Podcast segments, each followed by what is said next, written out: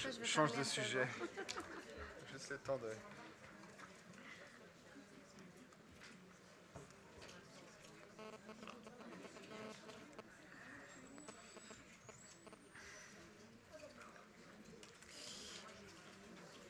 Ça marche? Ça marche? Ouais.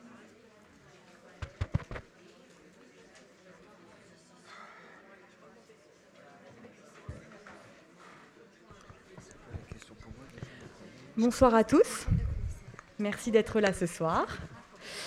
Alors l'exposition Les Tudors viennent tout juste d'ouvrir au musée du Luxembourg, comme vous le savez, et nous inaugurons ce soir notre cycle de conférences consacré à notre nouvelle exposition. Alors nous accueillons donc Cécile Maisonneuve, commissaire de l'exposition, euh, qui est donc docteur en histoire de l'art et qui est spécialiste de la Renaissance et conseiller scientifique à la Réunion des musées nationaux et du Grand Palais. J'en profite euh, maintenant pour euh, évoquer donc le, le, catalogue de l'exposition que Cécile Maisonneuve a coordonné. paru aux éditions de la RMN. C'est un bel ouvrage qui permet de bien recontextualiser notre exposition. Hubert Le Gall est à ses côtés, Hubert Le Gall, le scénographe de l'exposition, qui du coup donnera la réplique à Cécile ce soir. Alors l'enjeu de, la discussion euh, est de comprendre comment un projet intellectuel pensé par une historienne de l'art s'incarne finalement à travers une architecture euh, physique, concrète, une scénographie spécifique. Comment cela s'articule? Quels problèmes cela pose? Comment on y répond? Il s'agit d'un coup de projecteur sur la genèse de l'exposition. Alors avant de donner la parole à nos deux intervenants, euh, je vous rappelle que notre cycle se poursuit dès jeudi prochain, euh, où on accueillera Olivier Roller, le photographe, ainsi que Adrien Goetz, écrivain et historien de l'art, pour nous parler du portrait de pouvoir, hein, qui est bien au cœur de notre exposition. Le portrait de pouvoir d'hier à aujourd'hui sera donc euh, l'enjeu de notre prochaine rencontre de jeudi prochain.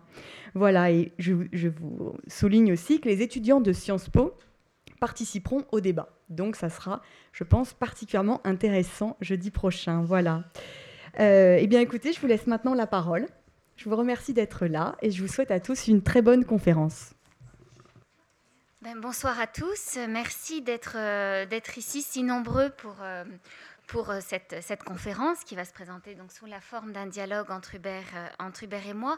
Avant de justement de rentrer dans le, dialogue avec Hubert, je voudrais juste revenir un tout petit peu sur le, concept de l'exposition, sur le sujet général. Donc, euh, c'est une exposition qui est consacrée aux rois et aux reines euh, de la dynastie Tudor, ceux qui ont régné sur l'Angleterre tout au long du XVIe siècle et qui ont profondément orienté euh, l'histoire de leur royaume, à la fois d'un point de vue politique, d'un point de vue culturel et d'un point de vue artistique, puisque sous le règne des Tudors, l'Angleterre devient une grande puissance. Euh, L'Angleterre se sépare aussi de l'Église euh, catholique pour embrasser le protestantisme euh, et l'Angleterre entre aussi dans l'ère de la Renaissance.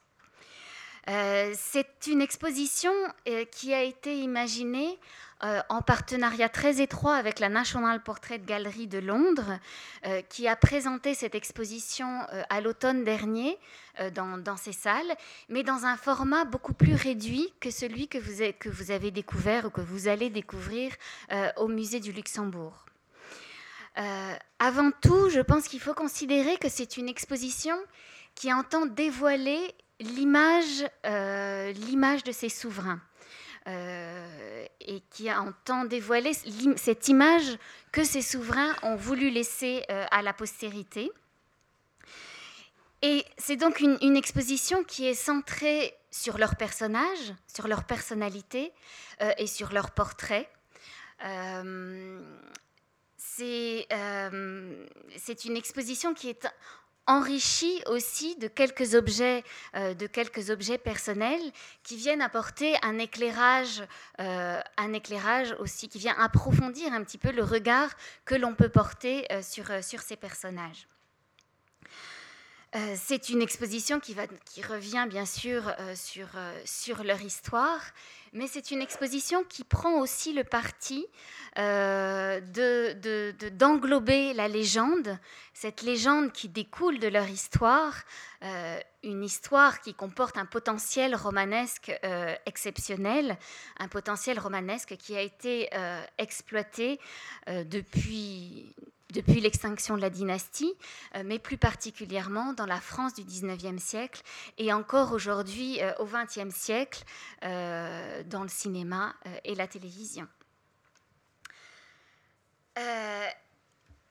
et alors, Hubert, dans, dans, Hubert dans ce, dans ce projet, a, a, joué un rôle particulièrement décisif dans sais pas comme il y a des interférences. Vas-y, vas-y. Donc Hubert, tu, tu, as joué un rôle décisif dans la, dans la réalisation de ce portrait. Et, et, pour commencer, je voudrais que tu nous expliques un petit peu comment, comment tu envisages ton rôle de scénographe euh, aux côtés du commissaire de l'exposition. Bonsoir. Euh, je dois commencer par dire que c'est une exposition que j'ai eu beaucoup de chance d'avoir. Euh, parce que d'abord, c'est une exposition avec de très, de très haute qualité. C'est je dis ça, c'est un peu bizarre, mais c'est pas toujours le cas. Et donc, euh, quand on a une, un sujet avec des œuvres aussi belles, c'est déjà, euh, je dirais que c'est presque facile entre guillemets. C'est-à-dire que travailler avec des chefs-d'œuvre comme ça, c'est, euh, pour moi, c'était non seulement du bonheur, mais c'était, c'est toujours tellement plus, tellement plus, tellement plus évident. Euh, il y avait aussi une autre chose, c'est que, comme on vous l'a dit, l'exposition était déjà présentée sous un autre aspect, mais quand même dans, pour une grande majorité de ses œuvres à Londres. Et ça, c'est une chance parce que on me demande souvent de travailler euh, à partir de photocopies. On sait que les photocopies trahissent euh, souvent les couleurs.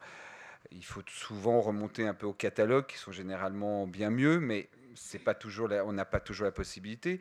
Il faut savoir qu'aussi pour moi, c'est une grande chance de pouvoir aller voir l'exposition euh, à peu près sous, je dirais, donc dans son intégralité, euh, avant de, la refaire moi-même.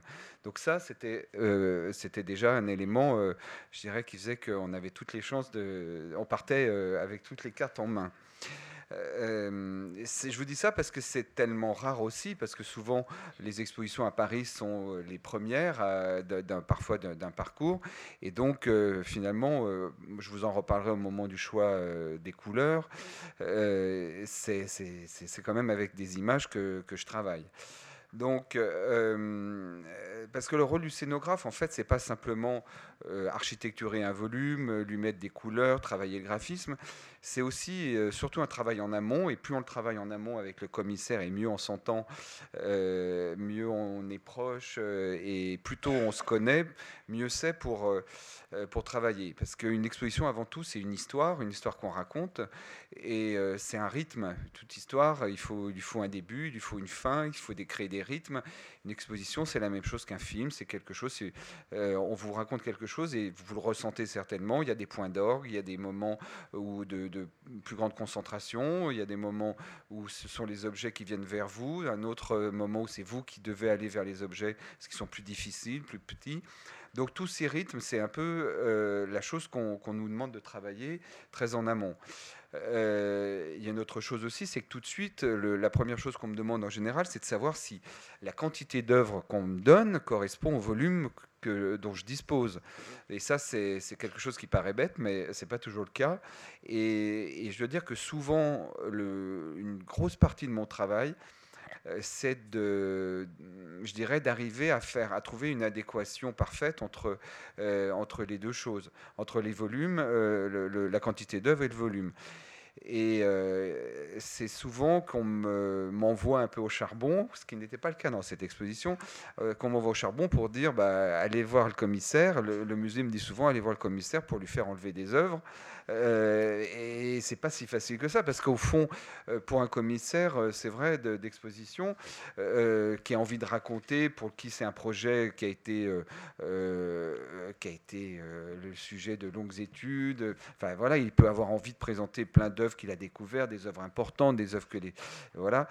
Et au fond, mon rôle, c'est de dire attention il y en a trop, ou attention, il y en a trop dans cette salle-là et pas assez dans cette salle-là. C'est donc d'essayer de faire en sorte que on arrive à un moment où le public voilà, trouve son plaisir, que, parce qu'on sait tous que parfois quand il y a des expositions qui sont surchargées d'œuvres, ça respire moins et que finalement, plus c'est moins.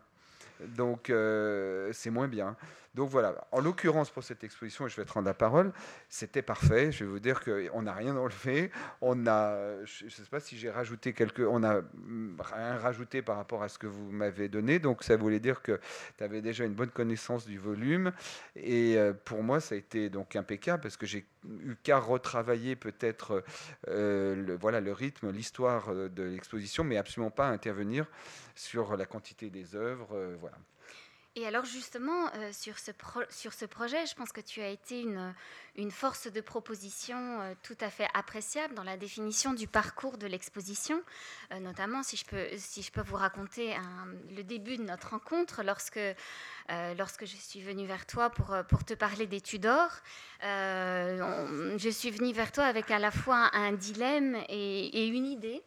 Euh, je pense que dans la mesure où ce projet englobait à la fois une partie historique euh, et une partie légendaire, se posait un petit peu la question de comment positionner dans le parcours la légende par rapport à l'histoire ou l'histoire par rapport à, la légende.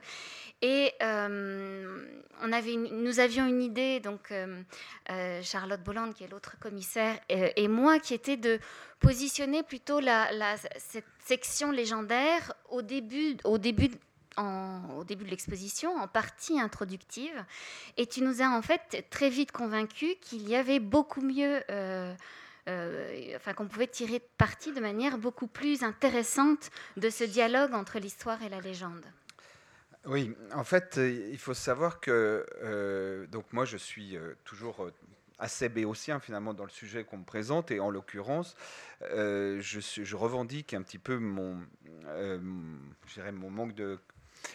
pas de culture, faut pas exagérer, mais mon manque de connaissance du sujet euh, par rapport au commissaire. Et je pense que c'est un avantage puisque ça me permet d'avoir un regard.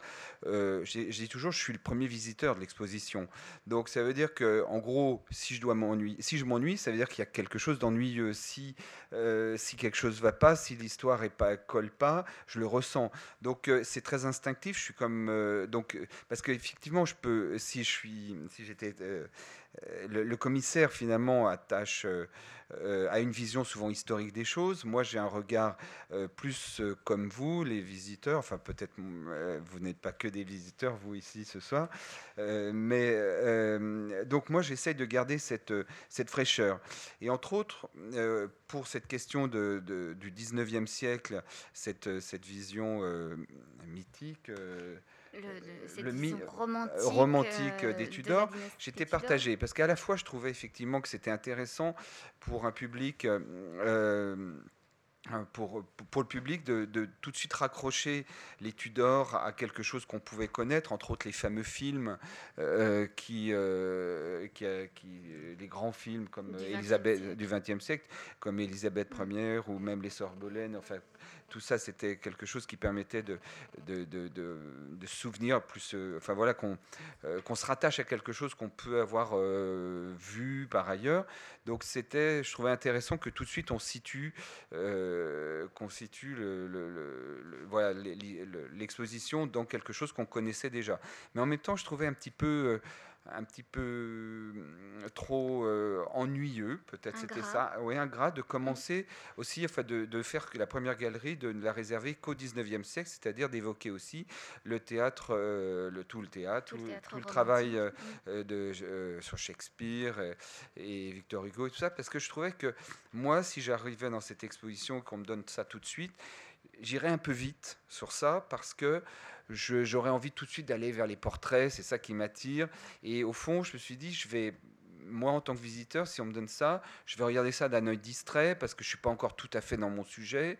Et, finalement, je vais, euh, je vais aller vite pour aller vite vers les portraits. Et à la fin de l'exposition, je vais avoir le regret de ne pas m'être un peu plus penché sur euh, justement tout, tout ce côté, euh, côté de la littérature et de ce, romantisme que, euh, voilà, sur, sur les Tudors. Donc au fond, ce que j'ai suggéré, c'est qu'on évoque un tout petit peu au début ce, 19e siècle comme un mythe, et puis qu'on le reprenne à la fin, parce que finalement, une fois qu'on a vu les grands portraits, qu'on est rentré dans l'histoire des Tudors par la grande porte, c'est en voyant ces magnifiques portraits, on est séduit, on a, compris l'arbre généalogique, on, on, a trouvé des liens avec des choses qu'on connaissait, et du coup, je pense qu'à la fin, on est à même d'en vouloir un peu plus et de pouvoir donc être beaucoup plus attentif euh, sur ces choses plus, plus délicates, sur lesquelles il faut marquer plus d'attention.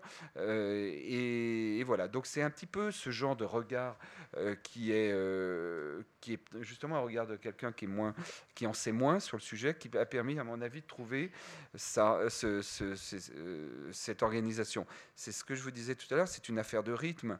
Je pense que si on commence par des, choses qui nous séduisent pas, on n'est pas emporté tout de suite dans l'exposition et on peut, euh, on, arrive dans une exposition normalement avec un enthousiasme, une envie. Il ne faut pas que l'on déçoive l'envie euh, du visiteur. Donc je pense que tout de suite il faut le faire rentrer dans, le sujet. C'est à ça que moi je travaille. Voilà, et cette, idée, euh, idée d'Hubert de, placer cette, ce volet légendaire à la fois, vous voyez, sur le, plan au début au début du parcours, à la fois au centre aussi sur le plan, mais à la fin du parcours.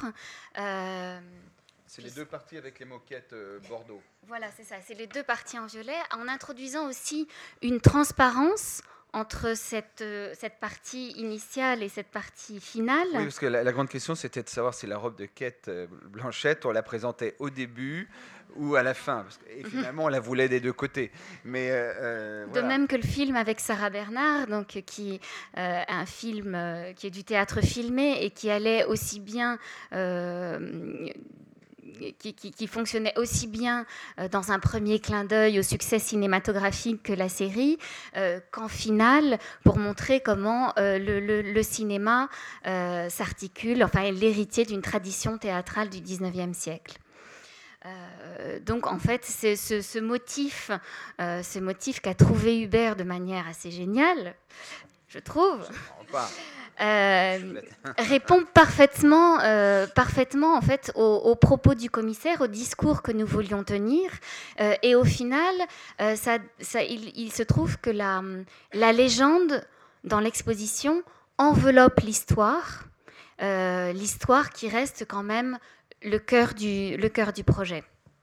Parce que ce que m'avait demandé Cécile, c'était qu'à la fois le 19e siècle soit donc un petit peu au milieu, mais que, enfin, euh, ça pouvait être au début ou à la fin, mais tu ne souhaitais pas non plus que ce soit totalement à la fin. Et que si vous remarquez, quand on est dans la partie euh, donc euh, avec la moquette Bordeaux, après on repart dans la salle et on repasse à nouveau devant, les, euh, devant Elisabeth et les tableaux euh, donc, du 16e. Donc, euh, et, et, donc finalement, on, on finit quand même l'exposition. En fait, après le 19e siècle, on peut revenir dans la salle, refaire un tour dans, dans, cette dernière salle si on veut, et finir avec, ces, avec dans l'œil ces, ces, grands portraits. Donc c'était à la fois, c'est toujours ça aussi. Parce que je vous parlais du début de l'exposition qui doit être tout de suite un moment de tension, de, où on capte, un moment très captif, où il faut qu'on prenne le visiteur pour, que, pour lui créer un enthousiasme, l'éveiller. C'est un peu pareil à la fin, il faut qu'il parte avec une belle image. Et donc, euh, ça paraît euh, comme ça un petit peu euh, rien de le dire, mais c'est très important parce qu'on ne peut pas partir sur des choses un petit peu plus trop, trop, je dirais, trop intellectuelles et moins visuelles. Ça peut avoir pour certains visiteurs un aspect, voilà, où il peut partir avec une image un peu moins enthousiaste de l'exposition. Donc l'idée, c'est toujours de créer ces rythmes et donc de partir avec une belle image. Donc en coinçant le 19e siècle au milieu, euh, à la fois on l'avait euh, en fin de parcours, mais pas totalement. Donc c'était plutôt une bonne réponse. Et on gardait notre feu d'artifice historique, nos vrais Tudors, comme une image, euh, une image de fin. Euh, ensuite, euh, il y a peut-être quelque chose aussi sur lequel nous, nous étions en, tant qu'historiens, historiens de l'art, nous, tenions aussi euh, énormément à ce que dans le parcours de l'exposition, l'histoire et la légende soient clairement différenciées par deux ambiances complètement différentes, parce que nous voulions quand même que le public se identifie tout de suite ce qui relève de la légende et ce qui relève euh, de l'histoire. Euh, et c'est quelque chose que tu as particulièrement bien traité dans l'exposition par l'intermédiaire des couleurs. Alors on sait que tu es... Euh, tu es un grand coloriste dans, tes scénographies, tu es, tu es reconnu pour ta manière très subtile de traiter les couleurs. Je voudrais que tu, nous expliques comment tu as choisi justement les, les, couleurs de l'exposition Tudor. les couleurs, pour moi, c'est quelque chose qui se mûrit tout au long de l'exposition. Moi, je suis toujours surpris de ceux qui décident des couleurs avant même d'avoir finalement planter, euh, je dirais, tout, le, scénario. Pour moi, les couleurs, ça accompagne d'abord les volumes. C'est-à-dire que euh, si je dois faire une même exposition dans deux lieux différents, c'est pas dit du tout que j'utilise les mêmes couleurs. D'abord parce que euh, y a le, volume général du lieu, je dirais même peut-être même le pays où on est, tout est sujet à, interprétation. Et que les couleurs, c'est c'est pas simplement faire ressortir les tableaux, ce qui est en soi déjà primordial, mais c'est pas seulement ça. Les couleurs ont un sens. Et euh, pour moi, il faut que les couleurs sont là aussi pour suggérer, pour être une sorte de, comme ça de, mise en condition de comprendre dans quelle époque on est. Euh, si on utilise un rouge, par exemple, on est, pas le même rouge si, si c'est un rouge pour évoquer le 19e siècle, c'est pour évoquer Louis XIV, si c'est pour évoquer le rouge pompéien. Donc tout ça, c'est des subtilités. Et pour moi, euh, les couleurs ont, une grande importance. Si je suis, je peux être très, euh, très maniaque avec les entreprises et demander successivement de nombreux échantillons de couleurs, les mettre dans les demander à ce qu'on ait l'éclairage des salles, c'est-à-dire définitif, qu'une couleur, c'est pas la même chose si vous la regardez à la lumière naturelle ou si vous la regardez dans la couleur euh, des salles avec des projecteurs qui sont souvent plus chauds. Donc euh, il, faut, il faut toujours essayer de se mettre en condition.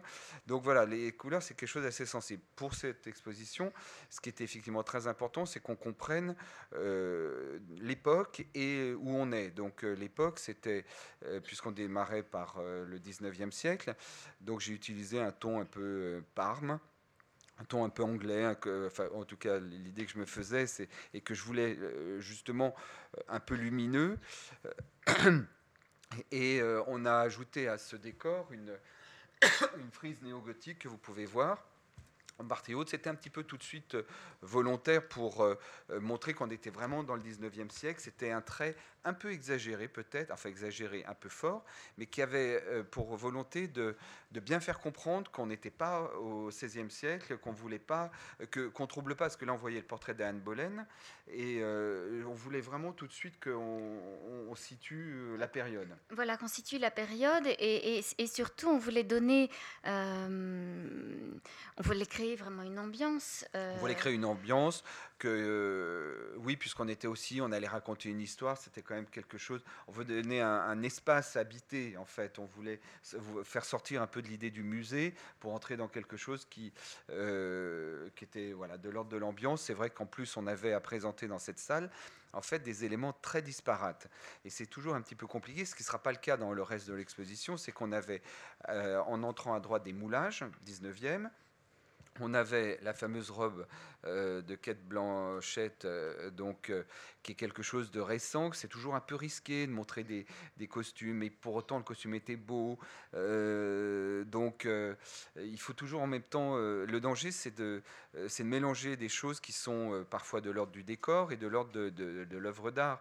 Et moi, je tiens beaucoup à cette hiérarchie entre les objets. Et c'est pour ça que si vous regardez de près, la robe de Quête Blanchette, on l'a présentée derrière un verre, mais un verre qui a été euh, sérigraphié euh, d'un motif néo-gothique parce que je voulais créer une sorte de distance pour montrer qu'on était dans, dans, quelque chose qui n'était pas du premier degré, je dirais, d'un point de vue de l'objet, et qu'on était juste là pour évoquer, accompagner une information, euh, mais pas qu'on ne, voilà qu'on euh, prenait de la distance. Et en réalité, cette distance, je l'ai exprimée en mettant une sorte d'écran comme ça qui trouble un peu l'image. En même temps, ça permet à la robe de se recontextualiser aussi.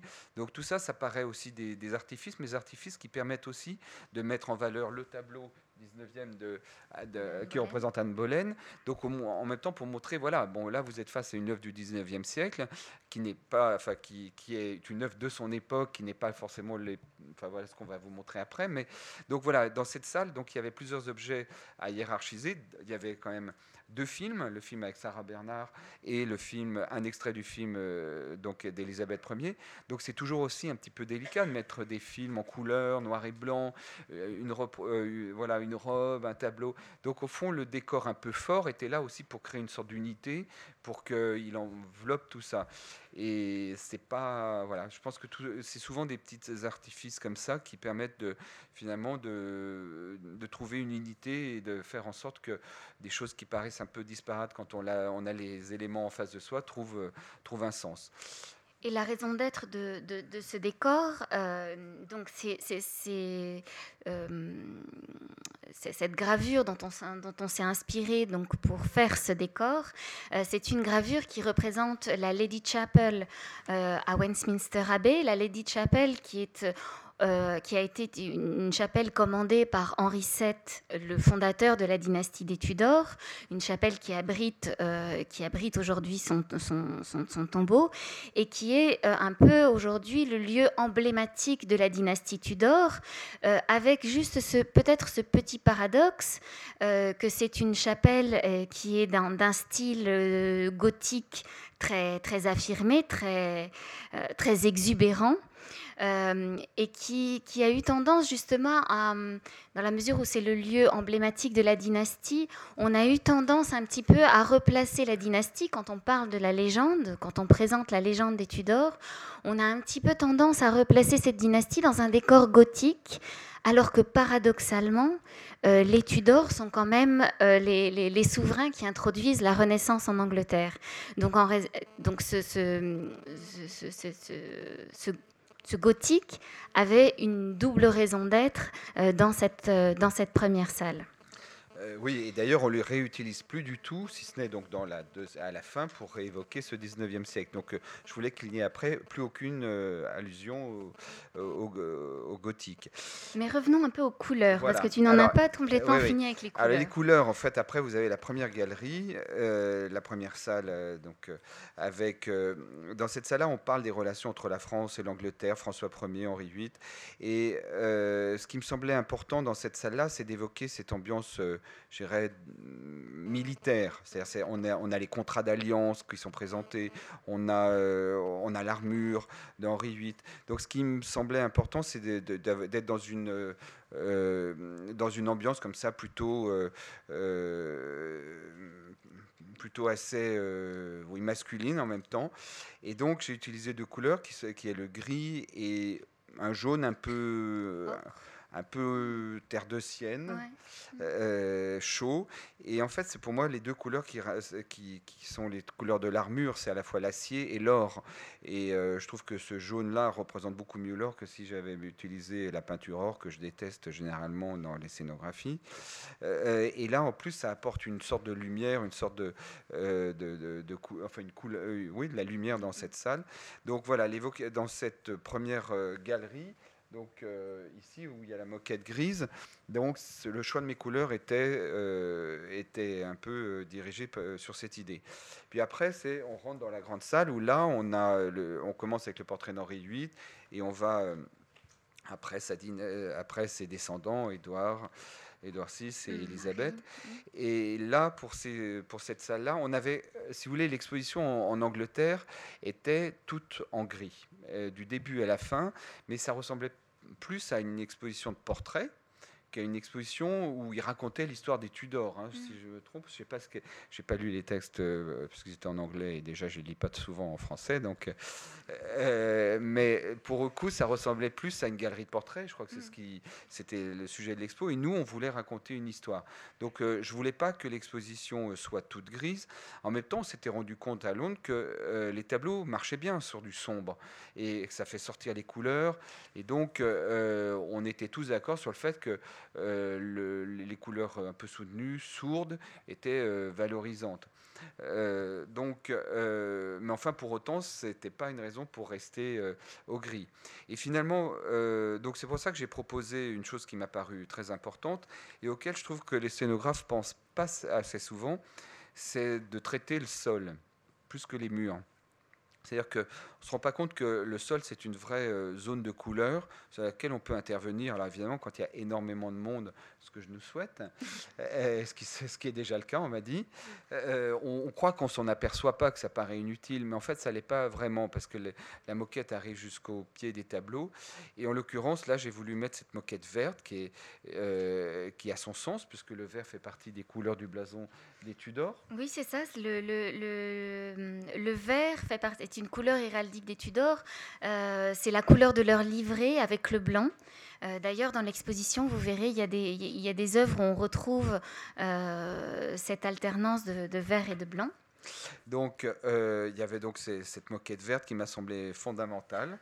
Euh, et, que j'ai présenté dès le début en me disant pourquoi qu'on me l'enlève pas, qu'on me la supprime pas. Je suis parce qu'en fait, euh, bon, je, propose, mais euh, c'est normal. Je suis face à plusieurs personnes, les commissaires, les gens qui s'occupent du musée, donc tout le monde donne son avis. C'est vrai que ça a remporté un enthousiasme et j'étais donc déjà très content de, l'orientation des couleurs de cette salle. Donc déjà avec le gris des murs, enfin le gris général plus le vert, c'était déjà un bon début. Puis après, bon, je pense qu'il fallait rythmer euh, l'exposition. Donc on avait la, section avec euh, VI. Là, j'ai utilisé un ton qu'on retrouve un petit peu dans les vêtements, un ton marron, un, marron un peu rouge, un peu cuivré, qui est un peu le ton des, euh, du cuir, justement, que je trouvais être approprié, pareil, qui fait bien sortir les couleurs. Et puis j'ai réutilisé le jaune que j'avais utilisé dans la première euh, section pour Elisabeth. C'était un peu ce côté magnificence, un peu ce côté éclat entre le gris et l'or toujours pour elle. Donc au fond, il n'y a pas beaucoup de couleurs dans l'exposition, mais il y a des couleurs qui sont euh, très sourdes entre le gris et le brun, et puis des couleurs très lumineuses, le jaune et le vert. Et rien qu'avec ça, euh, je pense qu'on on avait, voilà, ça suffisait pour, euh, pour une exposition euh, de cette taille et créer une énergie qui, qui permettait de rythmer. Est-ce qu'on peut, est qu'on peut raconter pour la petite histoire des, des... Je sais pas. Les, débats qui ont surgi euh, justement autour des couleurs, euh, notamment avec nos, partenaires britanniques euh, de la National Portrait Gallery, qui ne sont visiblement pas, pas aussi enclins à utiliser les couleurs dans leurs propres espaces d'exposition. et c'est vrai qu'on a, peut-être constaté aussi une différence culturelle autour de, ces couleurs, parce qu'on on, les a sentis parfois un peu hostiles à l'utilisation d'une couleur aussi forte que, que l'ocre. Euh, mais au final, c'est quand même une, une bataille qu'on a, qu'on a, qu'on a remportée. Oui, mais, bah, en fait, je ne sais même pas ce qu'ils en ont pensé à la fin. Et au final, je dois dire qu'ils ont été conquis. Euh, malgré les petites résistances qu'ils, ont, qu'ils, qu'ils nous avaient opposées en, en, cours de, en cours de, de, de, réalisation, je crois que le résultat, le résultat final les a un peu scotchés. Euh, je pense qu'ils ne s'attendaient pas à découvrir l'exposition. Ils m'ont euh. même fait des cadeaux, alors c'est vous dire. Euh, non, mais en réalité, en fait, c'est très difficile les couleurs, et c'est là où il faut que il faut faire confiance. Il y a autant de couleurs que de, enfin de, de, goût que de, que de personnes qui vont émettre leur avis. C'est-à-dire que si je devais écouter, faire un résumé de, tous les avis, ben on ferait que des expositions grises ou beiges. Donc, non, mais c'est la vérité, parce qu'il y a toujours quelqu'un qui n'aime pas le vert, le bleu. Le... Donc, au fond, on n'est pas là pour habiter dans l'exposition, on est là pour, avoir, euh, pour mettre des couleurs qui ont un sens et qui, font, euh, qui valorisent les tableaux. Alors, euh, c'est très difficile parce que vous présentez donc ces couleurs souvent dans un bureau euh, à la lumière du jour. Euh, vous avez, mettons, 5-6 personnes autour de vous qui sont habilitées à dire oui ou non, ou à dire j'aime ou j'aime pas, et pour qui, enfin, qu'il faudrait quand même essayer, enfin, qu'il faudrait que j'écoute un peu. donc, moi, ce qu'on me demande, c'est aussi d'affirmer un point de vue. Donc, et d'ailleurs, je pense que quand on vient me chercher, c'est pour. parce que bon, j'ai quand même fait beaucoup d'expositions, et comme tu disais, j'ai toujours affirmé les couleurs comme euh, quelque chose d'important, donc on ne vient pas me chercher pour faire une expo blanche. Ou alors, euh, ou alors c'est moi qui décide qu'elle sera blanche parce que c'est la couleur que j'estime pour cette expo. Mais pour le coup, euh, il y, a un moment où il faut qu'on fasse confiance. Et c'est vrai que j'ai eu cette confiance de la part de l'équipe parisienne et que de la part de l'équipe anglaise, ça a été un petit peu plus difficile. Euh, je peux le comprendre dans le sens où, bon, d'abord, ils avaient fait leur, exposition à Londres, ils, ils pensaient qu'ils allaient faire la même un peu à Paris. Et, c'est vrai que euh, c'est évidemment pas la même chose, puisque euh, nous, les Tudors, c'est pas notre histoire, et, et forcément, il faut qu'on euh, la raconte. Il faut qu'on la raconte différemment. Eux, ils l'ont pas raconté parce que ça paraissait tellement évident, et nous, il fallait qu'on le fasse. Donc, en plus, l'exposition à Paris était enrichie d'autres objets. Donc, euh, ce n'était pas simplement une galerie de portraits. Donc, euh, et puis en plus, on sait très bien que euh, voilà, on n'attache pas nous la même valeur sentimentale, affective à voir nos, portraits de, de, rois et de reines que eux. Donc, ça ne nous suffit pas. Donc, nous, il faut qu'on apporte autre chose. Et que quand on a commencé à interférer en disant oui, mais nous, on veut faire un petit peu différemment, ils étaient un peu réticents. Mais c'est souvent le cas. donc, après, il faut, faut pas les écouter. Moi, c'est ce que je pratique. en réalité, j'ai fait comme si j'avais pas vu le mail. Euh, et, euh, derrière, je sais que euh, Cécile et les autres personnes de la réunion des musées nationaux ont, répondu, ont répondu avec, avec politesse.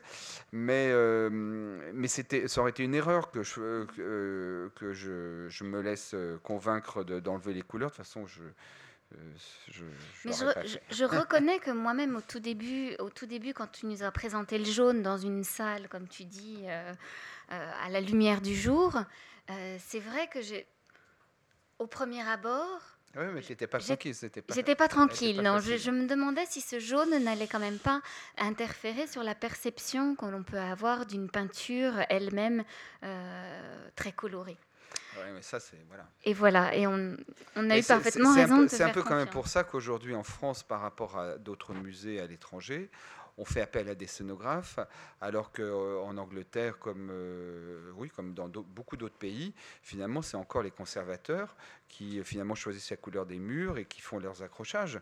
aujourd'hui, en France, on a, ça fait 15 ans que ce métier finalement est, né, parce qu'il y a 15 ans, hein, à peine 15 ans, on, était encore dans cette habitude que finalement c'est le musée qui accrochait avec l'avis des commissaires. Et, voilà, et nous, on a compris qu'il fallait offrir autre chose au public, que le public venait chercher non pas qu'il n'était pas là que pour s'instruire, que pour découvrir des œuvres, mais il était là aussi pour, euh, euh, pour avoir un vrai moment de plaisir, de séduction, et que cette séduction, ça passait aussi par une mise en scène, par quelque chose euh, voilà, qui, était, qui allait au-delà des, des œuvres présentées. Mais justement, je pense que c'est une, différence assez essentielle entre l'exposition qui a eu lieu à Londres et l'exposition du musée du Luxembourg. c'est que l'exposition de Londres était assez peu scénographiée, ce qui s'explique aussi de manière assez simple du fait que cette exposition n'était pas pour eux, euh, une exposition, euh, enfin disons que c'est plus qu'une exposition, c'était plutôt euh, un accrochage. Ou un dossier, si vous voulez. Donc ça faisait partie de leur parcours de collection permanente, donc pour lequel il n'y avait pas de mise en scène particulièrement attendue. Tandis que pour nous, euh, l'exposition avait un but bien différent. Euh, pour nous, c'était vraiment un, show, si je puis dire, euh, et donc nécessitait, nécessitait une mise en scène. À Londres, c'était un, événement presque qui venait couronner un programme de recherche. Euh, un programme de recherche qui avait été mené sur les collections euh, et, à, nous se posait vraiment la question euh, de, mettre à la portée du public français ce sujet si britannique, ce sujet fait par des Britanniques pour des Britanniques, alors que nous, nous devions vraiment le mettre à la portée d'un public français. Et c'est aussi la raison pour laquelle il était important pour nous d'englober dans ce projet l'aspect légendaire, euh, dans la mesure où euh, si le public français connaît ce sujet, c'est par l'intermédiaire de la légende.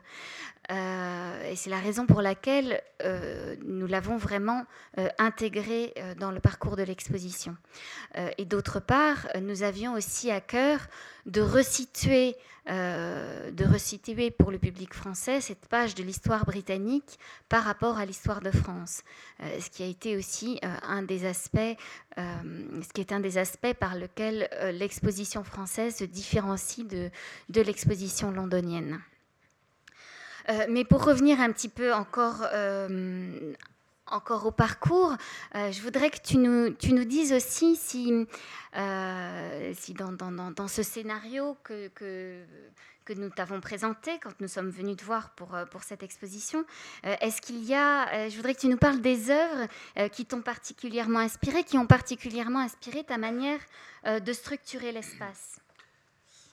Oui, euh, ça c'est ce que j'expliquais tout à l'heure, c'est cette, euh, création de, l'histoire de, l'exposition, c'est-à-dire ce scénario qu'on doit écrire au-delà du scénario historique que, que, l'on me donne. Finalement, au départ d'une exposition, on me donne un classeur d'œuvres qui sont organisées, soit chronologiquement, si c'est comme ça qu'on veut raconter l'histoire, soit thématiquement. Donc, euh, et moi, avec ça, j'ai une marge de manœuvre qui me permet simplement euh, au sein d'une section, peut-être de privilégier une œuvre ou une autre, en même temps en écoutant, en regardant aussi l'importance que, euh, intrinsèque des œuvres, mais aussi d'essayer de voir ce qui est plus visuel, de ce qui l'est moins, et aussi d'organiser les œuvres en fonction de leur euh, typologie. La difficulté d'une expo comme celle-ci, c'était de mélanger à la fois des documents graphiques qui nécessitent une grande protection par rapport à vis-à-vis -vis de la lumière, c'est-à-dire que quand vous avez des ouvrages, on ne doit pas les présenter euh, à une lumière plus forte de 50 lux, ce qui est assez peu, euh, mais suffisamment en même temps pour les voir, mais qui en soi est, faible, alors que les tableaux, il faut qu'on les présente à plus de 100 lux, voire jusqu'à 200 lux. Donc euh, il faut évidemment que l'un et l'autre soient suffisamment éloignés pour euh, qu'on ne soit pas plus de 50 luxe sur les ouvrages. Donc ça, c'est un petit peu la difficulté d'une expo comme ça, parce que si on vous plonge un petit peu dans la pénombre, c'est pas parce qu'on en a vraiment envie. Moi, personnellement, je suis un petit peu claustrophobe, donc euh, je préfère les expositions lumineuses. Donc euh, c'est vraiment parce que et c'est pour ça d'ailleurs que je ramène un peu cette couleur un peu d'énergie là-dedans parce que les expositions qui pour moi sont un grand tunnel comme ça qui me mène jusqu'à la sortie non non mais c'est un sentiment parfois que j'ai et si on n'est pas si on sent pas les rythmes on est parfois un petit peu comme ça pop pop pop on, avance en, ayant euh, en, vivant cette pénombre euh, avec un petit peu de difficulté. Alors que là je pense que c'est pas le cas et ce qu'on a voulu faire c'est justement donc bien séparer euh, les œuvres graphiques en les mettant au centre des pièces et de manière à pouvoir éclairer correctement tous les murs voilà, pour avoir, euh, euh, vous le voyez ici, donc bon, 50 lux, c'est pas si mal finalement quand on voit les documents, mais si je vous éclaire un tableau à 50 lux, vous allez vous rendre compte qu'il claque beaucoup moins. Donc ça, c'était la, première chose qu'on me demande, c'est de réfléchir en fonction des types de des types d'œuvres, comment je vais les organiser. Il faut que je les protège. Ça, je dirais que c'est c'est le, début de, mon travail. Ensuite, j'essaye de toujours savoir quelles sont les œuvres qui vont euh, accrocher, qui vont euh, venir vers vous, et les œuvres qui, vers lesquelles vous allez devoir aller pour, les, pour, les capter. Et en fait, par exemple, dans la première galerie, l'armure, c'est quelque chose qui scintille, qui claque à la lumière. Surtout, on peut en, là, on n'a pas de problème pour, euh, pour, pour, rajouter un peu de, lumière. L'objet ne, la craint pas. Donc, on avait mis l'armure en axe au fond ça permettait d'avoir quelque chose d'un petit peu dynamique, d'avoir quelque chose qui, qui brille en fond, et ça crée tout de suite un, une perspective. Et ça, ça me semble important. Si j'avais mis un, tableau au fond, ou un tableau euh, pas très grand, parce que dans cette salle-là, ils ne le sont pas. Euh, euh, d'ailleurs, on s'est posé la question au départ si on allait mettre le Henri VIII à cet endroit-là. Et ça m'a semblé plus intéressant justement de, mettre l'armure d'Henri VIII dans cette première section euh, où on parle des rapports militaires entre François Ier et Henri VIII, et tout de suite après, en rentrant dans la grande salle, d'avoir Henri VIII en, majesté comme ça. Donc en fait, vous voyez la, flèche rouge, c'est donc on a ce rapport immédiat et donc Henri VIII est l'axe central, je dirais, de l'exposition. Et c'était normal, c'est vraiment l'axe central et non, euh, non seulement par, l'œuvre, mais aussi par le personnage. Donc, euh, donc voilà comment on, travaille une exposition, c'est qu'on crée des points d'orgue qui sont à la fois des points d'orgue visuels et en même temps qui ont un sens. Après, autour de ça, on articule pour que l'histoire ait un sens et que, euh, voilà, j'ai opposé par exemple, si tu reviens sur la, galerie d'avant. D'un côté, vous avez ces trois portraits qui sont les, Louis XII. il y a Henri VII, donc le fondateur de la dynastie, Louis XII et Marie Tudor. Louis XII, donc roi de France, qui a épousé Marie Tudor en 1514. Donc d'un côté, j'ai travaillé ces trois tableaux qui sont absolument merveilleux de qualité et j'ai voulu insister sur, euh, si vous voulez, s'il y a je les ai mis sur ce fond euh, jaune que tu trouvais risqué mais au final qui s'avère mm. bien marcher. C'était aussi pour montrer que ce sont des petites œuvres. J'ai voulu d'abord faire en sorte de les redimensionner entre elles par cet artifice de trois niches qui sont de trois tailles identiques, alors que les tableaux ne le sont pas. Et donc, au fond, ça me permettait de faire un accrochage qui s'équilibre et qui permettait d'abord, en plus, de traiter d'un même sujet, puisque c'était, on parlait de la dynastie. Donc, euh, le, travail, c'est justement d'essayer de faire en sorte que, euh, vous voyez, on est en accrochage un peu en escalier, parce que euh, le premier tableau est plus grand et ainsi de suite, et on va en descendant. Or, ce n'est pas le, le type d'accrochage dont on rêve quand on fait un accrochage. On essaye de créer un effet plus pyramidal, parce que c'est pas beau en soi, mais sauf que là, on a le problème de la généalogie, donc il faut la chronologie, donc il fallait forcément que euh, on soit dans cet ordre-là. Donc j'ai fait ces, niches qui permettent de rééquilibrer les tableaux dans l'espace, et donc en plus d'insister, parce que les niches sont légèrement éclairées, donc ça permet de montrer qu'on est face à quelque chose qui nous paraît important. cela dit, de l'autre côté, c'est tout aussi important, mais c'est traité différemment. Il y a plusieurs choses. Il y a cette grande Chape. voilà. Chape, les deux portraits de François Ier d'Henri VIII, et puis après des, euh, miniatures. Donc au fond, ce qui est intéressant, c'est qu'ici, donc on avait cette œuvre visuellement euh, très importante, la chape, l'armure, et de l'autre côté, on a les trois euh, petits tableaux, donc sur fond or, sur fond jaune. Le jaune est ici, il est au fond, il est là. Donc ça donne trois points de lumière. Et ce couloir euh, que, qui me, donc, que je crains toujours, en fait, il était troué de fenêtres. Et c'est pas des choses que. Je pense que c'est de l'ordre du ressenti, mais euh, je pense que le public, euh, même s'il s'en aperçoit pas, il le ressent. Et moi, souvent, on m'a souvent, enfin, parfois fait des compliments indirectement. Je me souviens de quelqu'un qui me disait Ah, j'ai adoré l'exposition, mais alors je sais pas du tout ce que tu as fait. C'était tout comme ça avant. C'est-à-dire qu'il n'avait pas compris que tous les détails étaient faits pour le séduire. Il y avait comme une évidence de tout qui faisait qu'il pensait que finalement j'étais juste, euh, j'avais passé un coup de peinture, on avait accroché des cartels et c'est. Mais en fait, et, et pour toi, il disait c'était super. Donc au fond, notre métier, c'est d'être discret, c'est d'être derrière les œuvres, mais c'est de les porter en même temps. Et parfois, on a des vrais gestes euh, qui se sentent. Et parfois, c'est des gestes qui se sentent moins. Par exemple, sur ce mur, ça paraît rien, mais la simèse qui vient après le portrait d'Henri VIII et de François Ier, elle est là pour fédérer un ensemble qui ne sont pas, qui, est, qui est un lien seulement indirect avec notre sujet, puisqu'il s'agit de la cour euh, d'Henri VIII. Donc au fond, j'essaye de sur un même mur, on doit, je dois mélanger une chape, deux portraits et des, et je dirais des très beaux, euh, très belles miniatures et des très beaux portraits qui sont un environnement donc une petite digression du mm. sujet. Et donc au fond, euh, comme ça, moi j'essaie justement de faire en sorte que euh, on comprenne que quand c'est sur un, panneau à part rapporté, ça fait un groupe et que voilà, toutes ces choses-là. Je ne sais pas si vous vous en apercevez quand vous voyez, euh, mais quand vous le voyez, vous ne l'analysez pas, mais vous le ressentez. Et c'est ça le, le travail, voilà, travail de rythme qu'on me demande. Donc pour cette salle-là, c'est ça. évidemment, la salle suivante, c'est le grand portrait d'Henri VIII au centre. Et euh, après ça, pour Elisabeth, euh, pour Elisabeth, c'était plus facile parce qu'on lui a réservé tout un espace euh, simplement pour elle. Donc on a simplement privilégié des axes sur des tableaux plutôt que d'autres. Mais la difficulté pour Elisabeth, c'était de présenter les bijoux. Oui. On s'est beaucoup battu, enfin battu. Euh, on a changé. On a beaucoup hésité.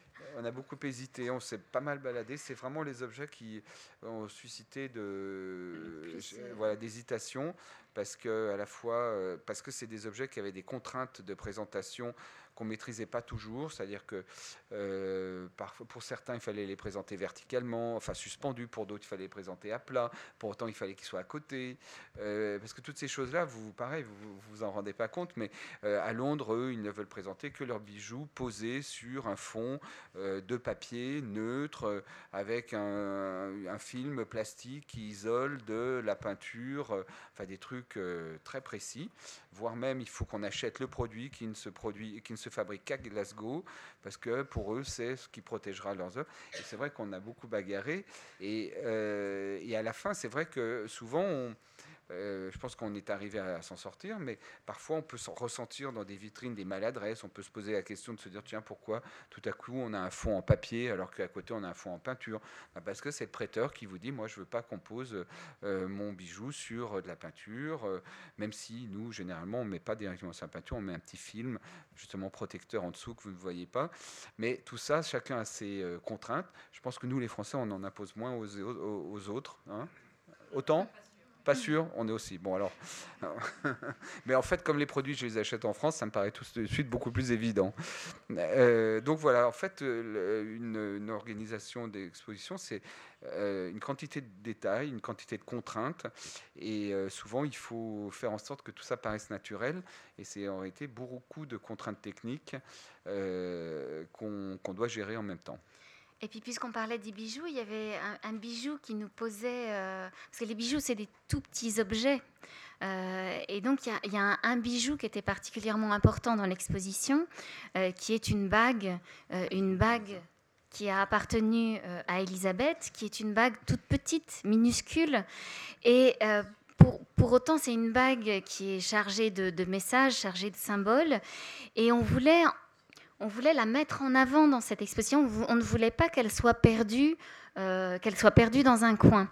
Et, c'est là où tu as eu l'idée euh, de l'isoler euh, dans une petite vitrine au centre de la pièce pour en faire un objet essentiel pour que le public ne passe pas à côté sans la voir. Oui, c'est pas parce que l'objet est petit qu'il faut forcément le mettre avec quelque chose d'autre il faut, euh, comme je vous disais tout à l'heure, il faut créer une hiérarchie. Dans les bijoux, en l'occurrence, il y avait une mm. hiérarchie quand même. Une mm. hiérarchie aussi, euh, pas forcément euh, la préciosité, mais la valeur historique, la valeur sentimentale. Enfin, on voulait que cet objet qui était chargé de sens ne soit pas uniquement perçu esthétiquement, mais qu'il ait aussi... une charge émotive, parce que dans, dans, dans, cette petite bague, qui est une bague à secret, donc dont le chaton s'ouvre pour dévoiler secret, euh, se trouvent représentés deux portraits. Euh, le portrait d'Elisabeth elle-même et euh, le portrait de sa mère Anne Boleyn. Anne Boleyn qui, jusque, qui, depuis son exécution par, Henri VIII, par Henri VIII, avait été un sujet complètement tabou à la cour d'Angleterre. Et donc c'est un objet qui invite aussi le spectateur à se, à se poser la question, mais quelle place pour cette reine quelle place pour sa mère, pour ses origines. Euh, et donc, en, mettant cet objet en, majesté, ce tout petit objet minuscule en majesté dans une vitrine au centre de la pièce, c'était aussi lui donner, euh, lui donner la place qu'il mérite. D'ailleurs, je me souviens quand tu as vu l'exposition Hubert à Londres, tu n'as T'avais zappé. J'ai pas vu les bijoux. T'avais zappé la bague. Tu l'avais pas vu. Ils avaient mis les bijoux sur, dans une vitrine collée contre un mur. Dans une euh, grande vitrine avec d'autres objets. Avec d'autres mm. objets, euh, mm. une vitrine grise sur un fond gris avec une moquette grise. Et non, mais c'est ça. Et en plus, donc, ils l'avaient mis au milieu de d'autres bijoux. Donc, on est passé devant en regardant les bijoux les plus euh, clinquants les plus spectaculaires, mais en fait en, oubliant euh, euh, finalement le, plus le plus important. Voilà, donc euh, il faut pareil, quand il faut connaître, c'est là qu'il faut que le commissaire et le scénographe échangent beaucoup parce que il faut que voilà, il faut savoir que ce qui était important dans ce bijou, c'était sa charge émotionnelle plus que sa charge, enfin que, sa, dimension. voilà, esthétique. Alors peut-être pour terminer, euh, euh, cette discussion, euh, tu as été le, commissaire à l'automne dernier d'une exposition sur, sur les Borgia au musée Mayol, un thème qui résonne particulièrement avec le, le sujet des Tudors, puisque c'est deux expositions quand même sur deux familles mythiques de la Renaissance. Est-ce que tu peux nous faire part de cette, cette expérience croisée, nous expliquer si, comment l'une a pu profiter à l'autre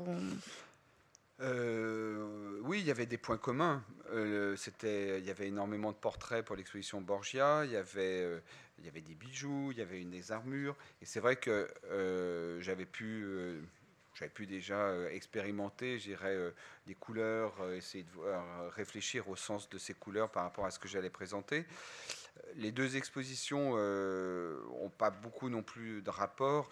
Il y avait, oui, il y avait. C'est pour ça que j'étais un petit peu réticent au début quand on a, on a parlé de la robe de Kate Blanchette.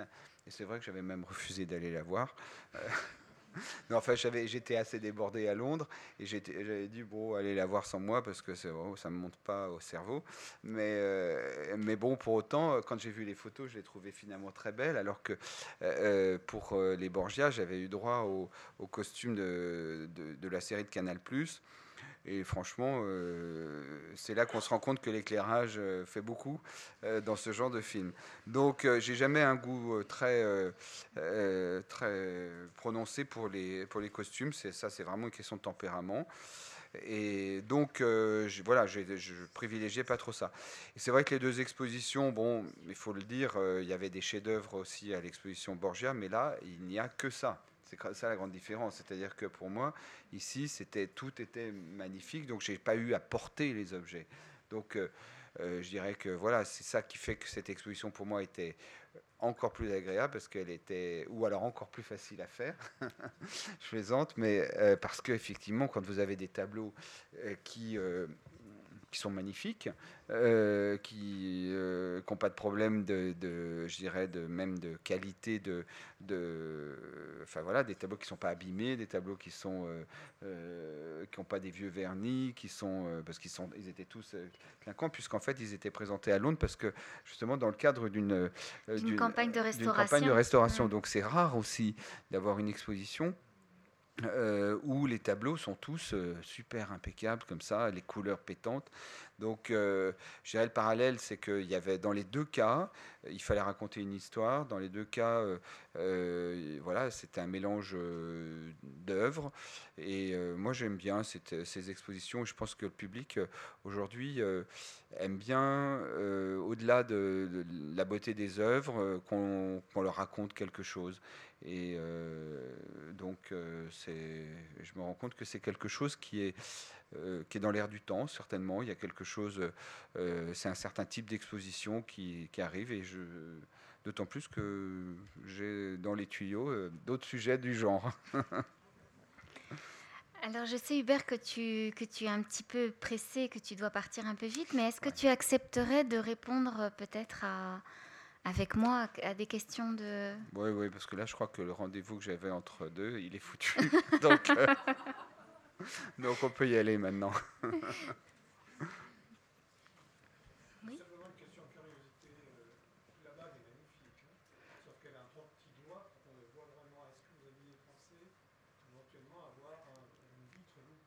Ah ben c'est en cours, Hubert. Alors là, vous touchez un point sensible, c'est qu'on vient de se faire un clin d'œil. Là, c'est que normalement, on a commandé les loupes et en fait, on les a jamais reçues. Et en réalité, il faut que je demande au bureau euh, ce qui se passe. Et on a tous un peu euh, dans l'action. Euh, on a. oui, oui, non, mais réellement, en fait, on a prévu une loupe, une loupe qui s'éclaire en plus. Euh, pour qu'on voit bien. Et en réalité, c'était compliqué de les avoir. Et je me demande si pourquoi on les a pas reçus. Donc, euh, vous touchez un point sensible. Allez-y, madame.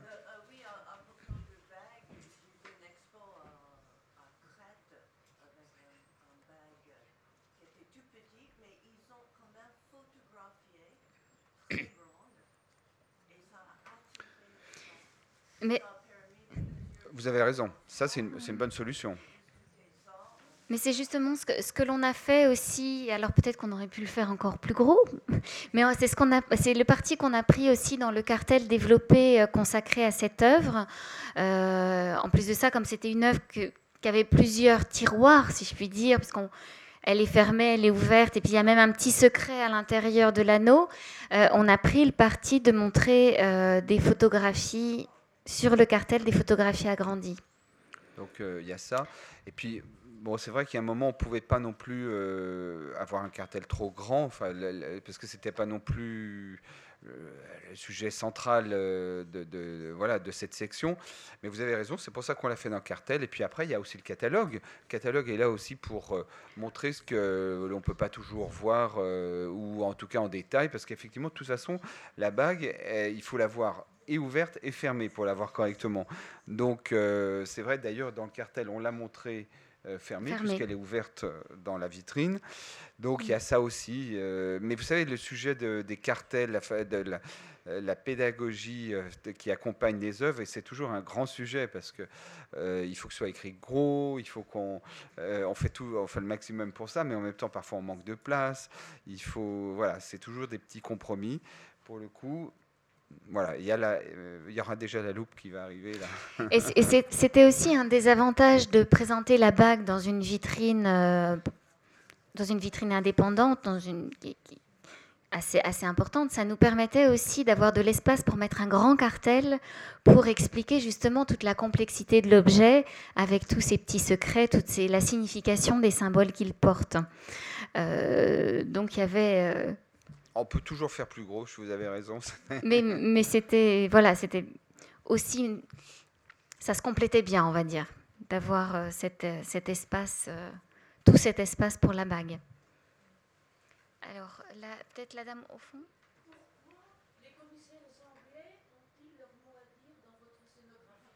Ah, mais parce que c'est parce que c'est un, un... C'est une bonne question, ça. Non, non, mais c'est un, sujet que, que, nous avons, euh, que nous avons développé réellement en partenariat euh, avec, avec Londres. Euh, personnellement, je ne suis pas spécialiste de Renaissance anglaise, d'histoire anglaise, donc j'avais quand même aussi besoin de l'expérience, de l'expertise des Anglais pour construire, pour construire l'exposition. donc c'est une exposition, c'est un co-commissariat où les Anglais étaient partie prenante. Oui, il y a aussi une chose, c'est que c'était non seulement les commissaires, mais c'était aussi eux qui prêtaient les œuvres. Donc c'était un peu délicat de ne pas euh, les écouter. Donc euh, c'est aussi ça, c'est qu'il y a un rapport, euh, parfois vous avez les commissaires qui ne sont pas les prêteurs, donc ça fait, si vous voulez, on peut les prêteurs sont à distance.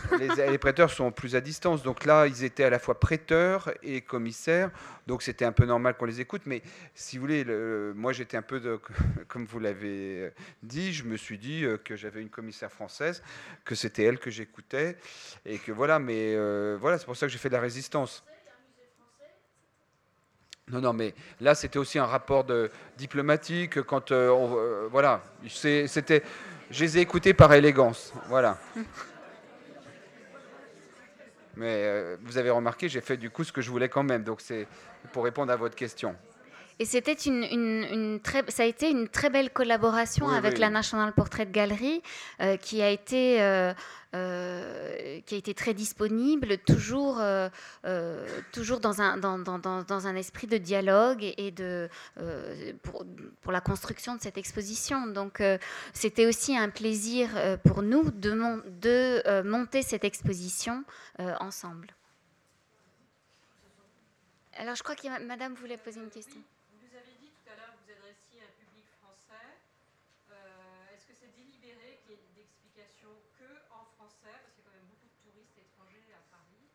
Alors là, c'est peut-être une... Oui. En fait, je pense qu'il y, a des questions de législation euh, en, France qui nous obligent soit à ne mettre qu'une langue dans, dans l'exposition, soit à en mettre trois. Hein, c'est bien ça.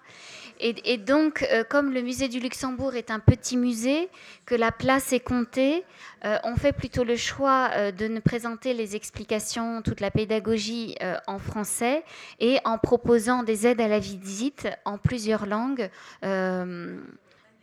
qui reprennent la, majorité des textes de salle donc à l'entrée de l'exposition. Oui?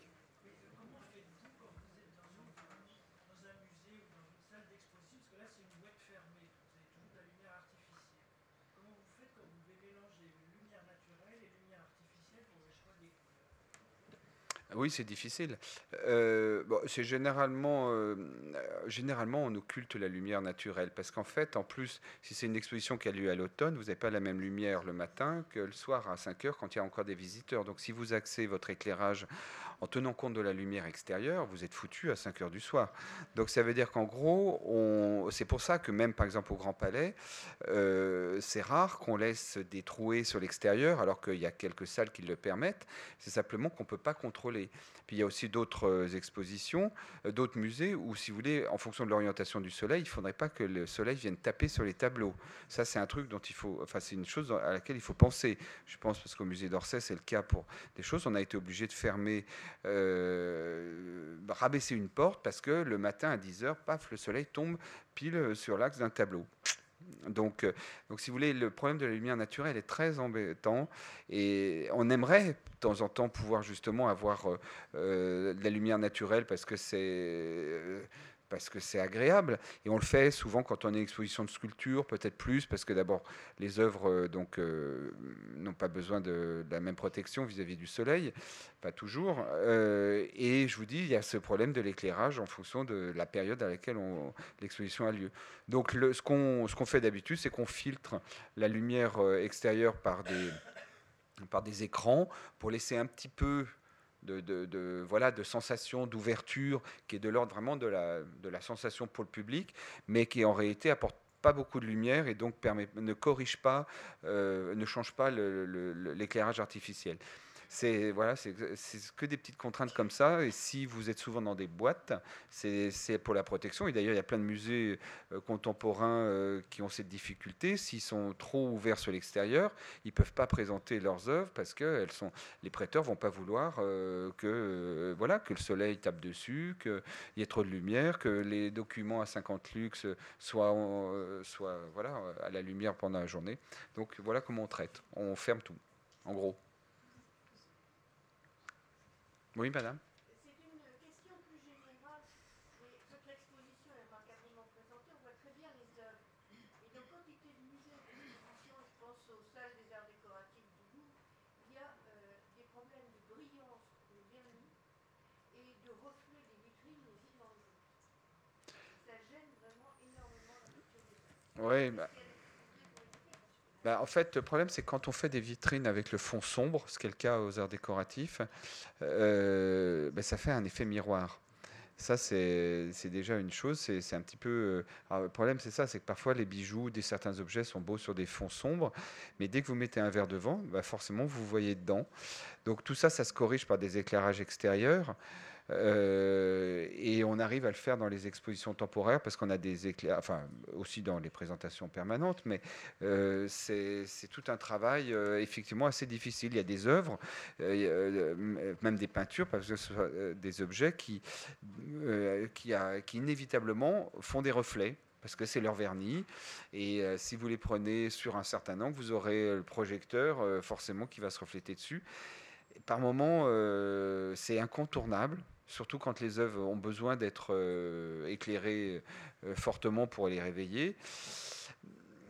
Euh, c'est toute la difficulté et c'est pour ça qu'on fait appel à des éclairagistes professionnels, que on a tous nos habitués, qu'au musée du Luxembourg, ils font appel à, à une personne qui connaît bien le musée, que je connais aussi par ailleurs et qui bosse admirablement bien, qui, euh, qui connaît euh, les difficultés euh, par rapport à la hauteur de l'accrochage des, des rails d'éclairage, par rapport à tout ça.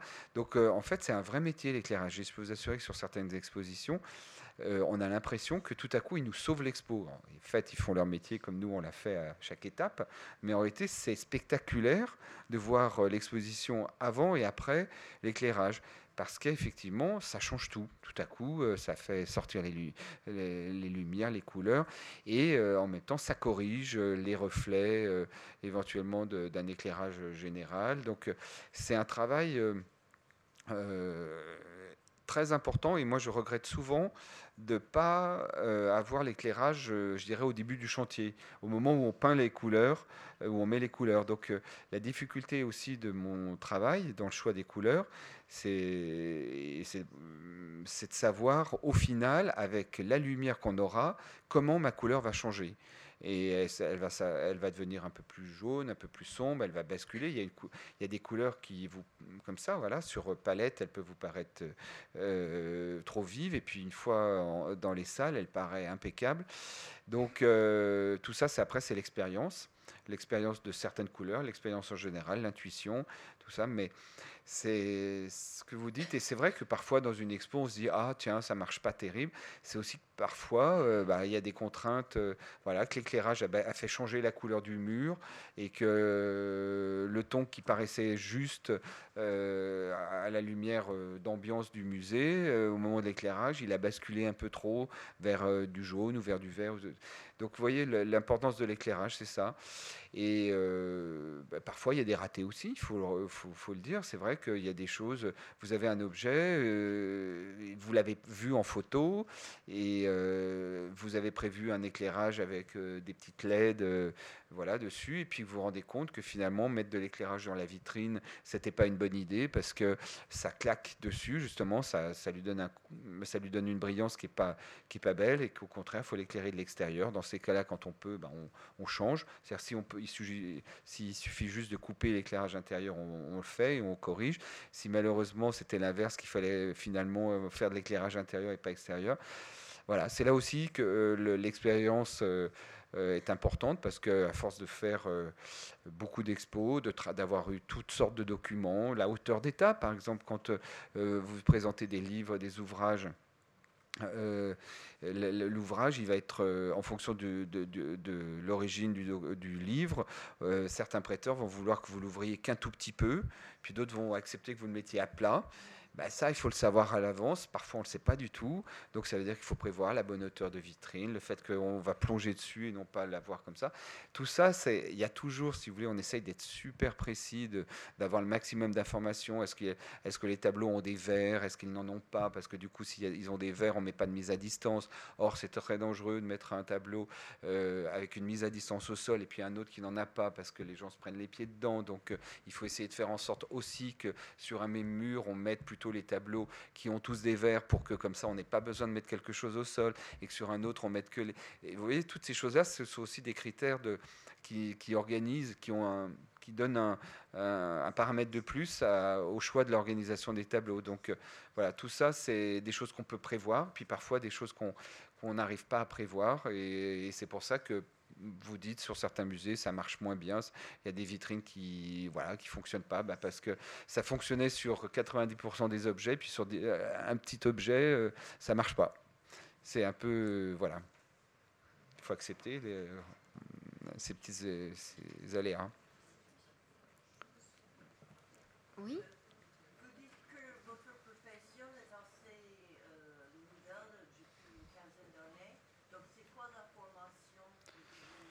Ah, moi, j'en sais rien de la formation parce que, enfin, j'en sais rien. Ce que je sais, c'est qu'il y a maintenant de la formation, euh, beaucoup de formations. Euh, enfin, je, moi, je suis autodidacte, donc, euh, comme beaucoup de gens de ma génération, finalement, puisqu'on a appris ça comme ça, on a ça avec avec notre travail.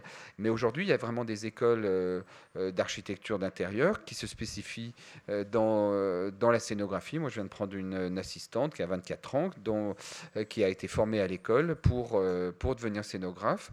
Donc, c'est devenu un vrai métier, c'est devenu un métier. Euh, euh, d'autres personnes vous en parleront mieux que moi, mais en tout cas, c'est un sujet qui a été, euh, qui est maintenant un sujet de formation à l'école. Donc c'est en ça que ça a vraiment changé. Je pense que c'est ça qui est typiquement propre à notre, à nous Français, c'est que on, forme des gens à devenir scénographes. Parce que dans mon métier, il y a plein de directions. Il y a ceux qui viennent de l'architecture, donc il y a des scénographes architectes, il y a des scénographes qui peuvent venir du monde de la décoration, enfin de la décoration d'intérieur. Euh, il y a des autodidactes euh, comme moi. Des metteurs en scène aussi Des metteurs en scène, voilà, de théâtre, d'opéra, qui, qui font de la scénographie. Euh, voilà, il y, a, il y a différents axes pour arriver à ça. Il va bientôt falloir que je parte. Parce que là, je vais rater mon deuxième rendez-vous.